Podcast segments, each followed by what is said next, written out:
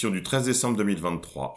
Aujourd'hui, nous célébrons la Sainte Lucie, vierge et martyre. Vierge sicilienne martyrisée sous Dioclétien à Syracuse, ses reliques sont conservées à Venise. Voici la première de nos vierges, la vaillante Lucie, son nom glorieux étincelle au sacré diptyque du canon de la messe, à côté de ceux d'Agathe, d'Agnès et de Cécile. Dans les jours de l'Avent, le nom de Lucie annonce la lumière qui approche et console merveilleusement l'Église. Lucie est aussi une des trois gloires de la Sicile chrétienne. Elle triomphe à Syracuse comme Agathe brille à Catane, comme Rosalie embaume Palerme de ses parfums. Fêtons-la avec amour, afin qu'elle nous soit en aide en ce temps, et nous introduise auprès de celui dont l'amour l'a rendue victorieuse du monde. La fête correspond au premier jour à partir duquel le soleil se couche plus tard, dans l'hémisphère nord. En Suède, pays où la fête est la plus répandue, elle est originaire du Västergötland dans le sud-ouest du pays. Elle s'est progressivement étendue à tout le pays, puis au XXe siècle au territoire finlandais, suédophone comme Halland, et dans une certaine mesure à d'autres pays tels que le Danemark et la Norvège. Lucie est un prénom venant du mot latin lux, lucis, désignant la lumière. Au jardin, il est temps de récolter la mâche partant d'où? Dicton à la Sainte Lucie, le jour avance d'une Dicton à la Sainte Lucie, le jour avance du saut d'une puce. Résistance, panneaux retournés, manifestation, la colère des agriculteurs français ne fait que commencer. Depuis plusieurs semaines, la colère gronde dans les campagnes avec différentes actions dans toute la France et c'est silence dans les médias. Certainement parce que ce mouvement pourrait prendre de l'ampleur dans toute la France rurale, comme les Gilets jaunes. Le mouvement était parti d'une action pacifique. Des panneaux signalétiques rouges et blancs à l'entrée des villes et villages avaient été retournés à l'envers. À l'origine de cette initiative, le syndicat des jeunes agriculteurs et la Fédération nationale des syndicats d'exploitants agricoles pour illustrer un slogan On marche sur la tête. Bien la Nouvelle-France. L'Union européenne prépare une suspension automatique du permis de conduire tous les 15 ans, avec obligation de passer une visite médicale pour renouveler son titre. Projet de loi sur l'immigration du gouvernement. Le projet de loi immigration du gouvernement a été rejeté à l'Assemblée nationale par 265 voix contre. Déclaration de Darmanin après le rejet du projet de loi d'immigration. Je suis un homme d'honneur, le Parlement compte, mais le président de la République a tranché en refusant ma démission. Euh, ce texte va continuer son chemin constitutionnel. Il n'y aura donc pas de retrait du texte. Si on n'a pas ces mesures, des drames nous attendent. Gérald Darmanin annonce donc avoir proposé sa démission à Emmanuel Macron qui l'a refusé. Crypto. FTX s'apprêterait à liquider 1,2 milliard de crypto-monnaies détenues par son entité aux Bahamas. Religion. Monseigneur Schneider annonce une croisade mondiale contre la crise dans l'Église. Lors de la solennité de l'Immaculée Conception, Monseigneur Schneider a annoncé une croisade internationale de prière pour solliciter une intervention divine dans l'énorme crise de l'Église. Cette croisade commence le 6 janvier et se terminera le 7 décembre 2024. Elle consiste en une récitation quotidienne du rosaire ainsi que de la coutume des cinq premiers samedis, confession et communion chaque premier samedi de cinq mois consécutifs. Toutes les informations en 36 langues sont disponibles sur le site catholique Traditional Beauty. Résistance. Un professeur a été emprisonné indéfiniment pour avoir refusé d'appeler un garçon une fille. Enoch Burke, qui refuse d'utiliser les pronoms de l'un de ses élèves, ne sera pas libéré tant qu'il continuera à se rendre dans son ancien établissement. Tout le pays est derrière lui, via Daily Mail. N'importe quoi. Yacine Bellatar dénonce l'invitation de Laurent Burton chez BFM TV comparant son best-seller La France Orange Mécanique au pamphlet d'Édouard Drummond La France Juive qui, selon ses dires, aurait inspiré Hitler. Mobilisation. Des taxis mènent des opérations escardots dans toute la France pour protester contre une réforme du transport sanitaire. La circulation était très perturbée à Toulouse à l'occasion de la visite d'Emmanuel Macron, via Actu Toulouse. Monde d'après, à Cologne en Allemagne, la société Climap circule la nuit pour contrôler si votre chauffage n'est pas trop fort. On va contrôler vos maisons et vous punir si vous chauffez trop. Le pass climatique, c'est pour bientôt. Climat Hawks. En 2006, le vice-président Al Gore prévoyait que la montée des eaux allait faire disparaître des îles comme celle de Grand Caïman dans les 10 ans. Les images satellites de cette île en 1994 et en 2023 prouvent qu'il faut arrêter d'écouter les escrocs du climat qui demandent le suicide de notre civilisation dinguerie. Selon l'Office du tourisme et des congrès de Paris, le prix moyen d'une nuit d'hôtel sera de 699 euros en Ile-de-France pendant les JO 2024, soit une hausse de 314% sur un an. Ces JO seront un événement populaire et accessible à tous, assure malgré tout le gouvernement. Tout laisse penser que ces JO n'auront pas lieu. C'est devenu n'importe quoi. Méfiance. Près de 9 Français sur 10 estiment que les personnes exerçant des responsabilités ou ayant du pouvoir sont corrompues et pensent majoritairement que le pays est actuellement plus corrompu que la Russie et la Chine. 87% des Français considèrent que les personnes exerçant des responsabilités sont corrompues. Via Canal Natio. Des routiers indépendants bloquent les camions étrangers au péage de Vienne sur l'A7 près de Lyon pour protester contre la concurrence déloyale. Via Anonyme Citoyen. Rumeur. Nouvelle irruption de l'Etna. Le volcan intensifie son activité via le journal des Chouans.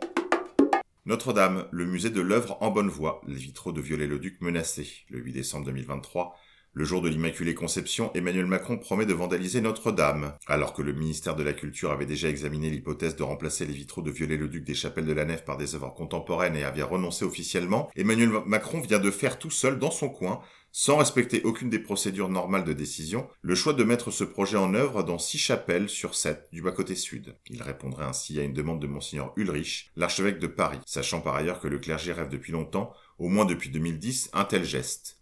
Or, comme l'a révélé la journaliste de Libération Bernadette Sauvager, c'est le président de la République lui-même qui a demandé au prélat de lui écrire une lettre pour lui demander d'installer ses vitraux contemporains. Retrouvez l'ensemble de cette tribune sur latribunedelart.com. Environnement. Croissance record des coraux dans la grande barrière de corail près de l'Australie. La prétendue mort des récifs coralliens est utilisée à plusieurs reprises comme un signe du réchauffement climatique. Encore un mensonge, un de plus. Les bandes de corail ont à nouveau connu une croissance significative ces dernières années, via aims.gouv.au.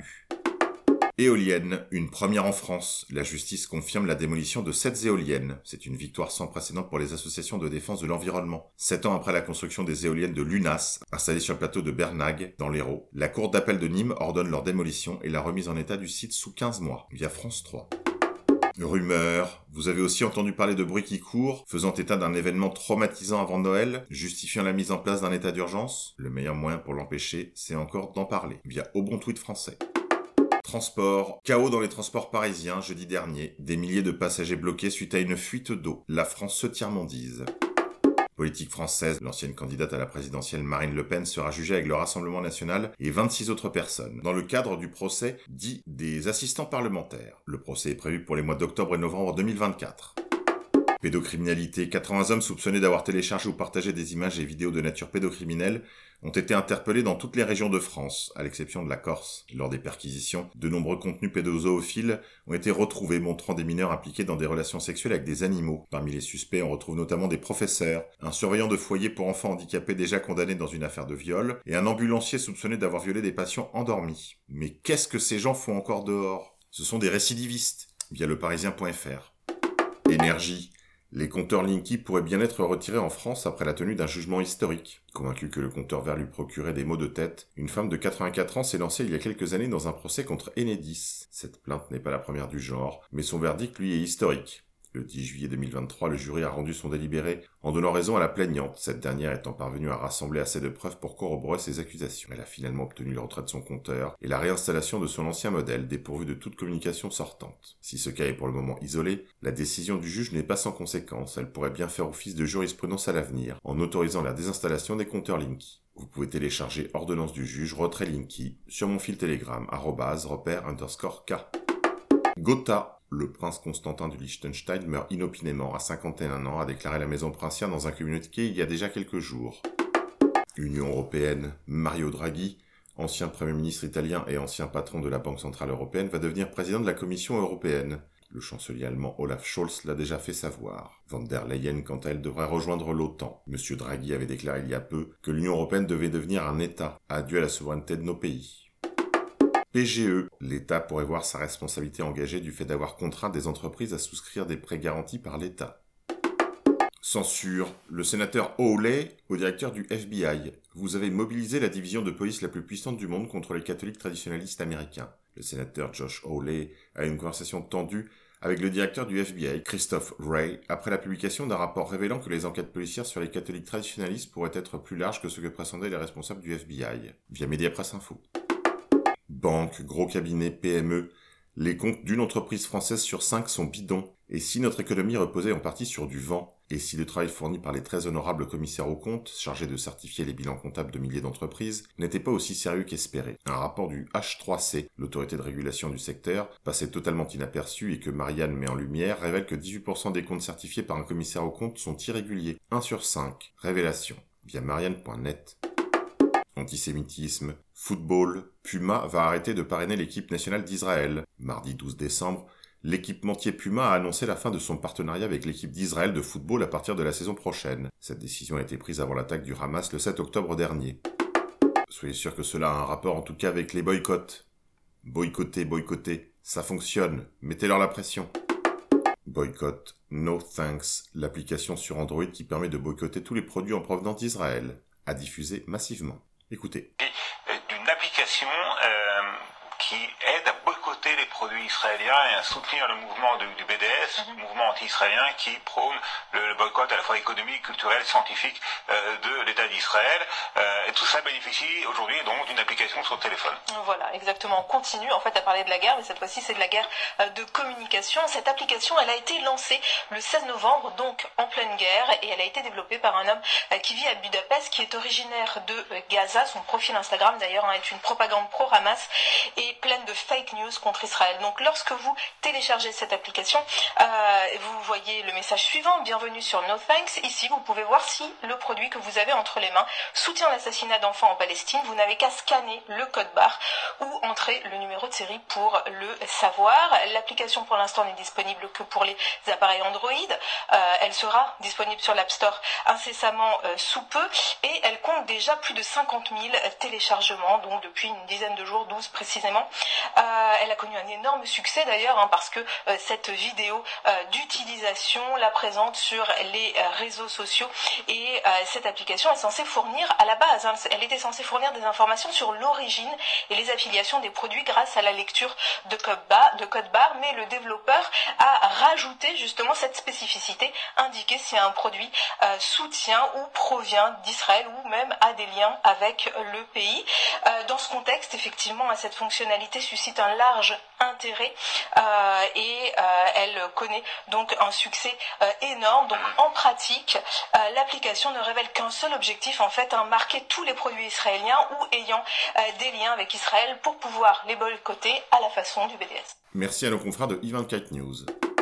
Santé, scandale d'État, L'accord secret franco-israélien visant à fournir des organes des citoyens français aux Israéliens a été révélé par la Chambre de commerce France-Israël, après qu'elle ait dévoilé un accord secret entre la France et Israël visant à fournir des organes de citoyens français à des patients israéliens. Cet accord inconnu du grand public jusqu'en 2017 remonte au passage de Simone Veil au ministère de la Santé, via le média en 442.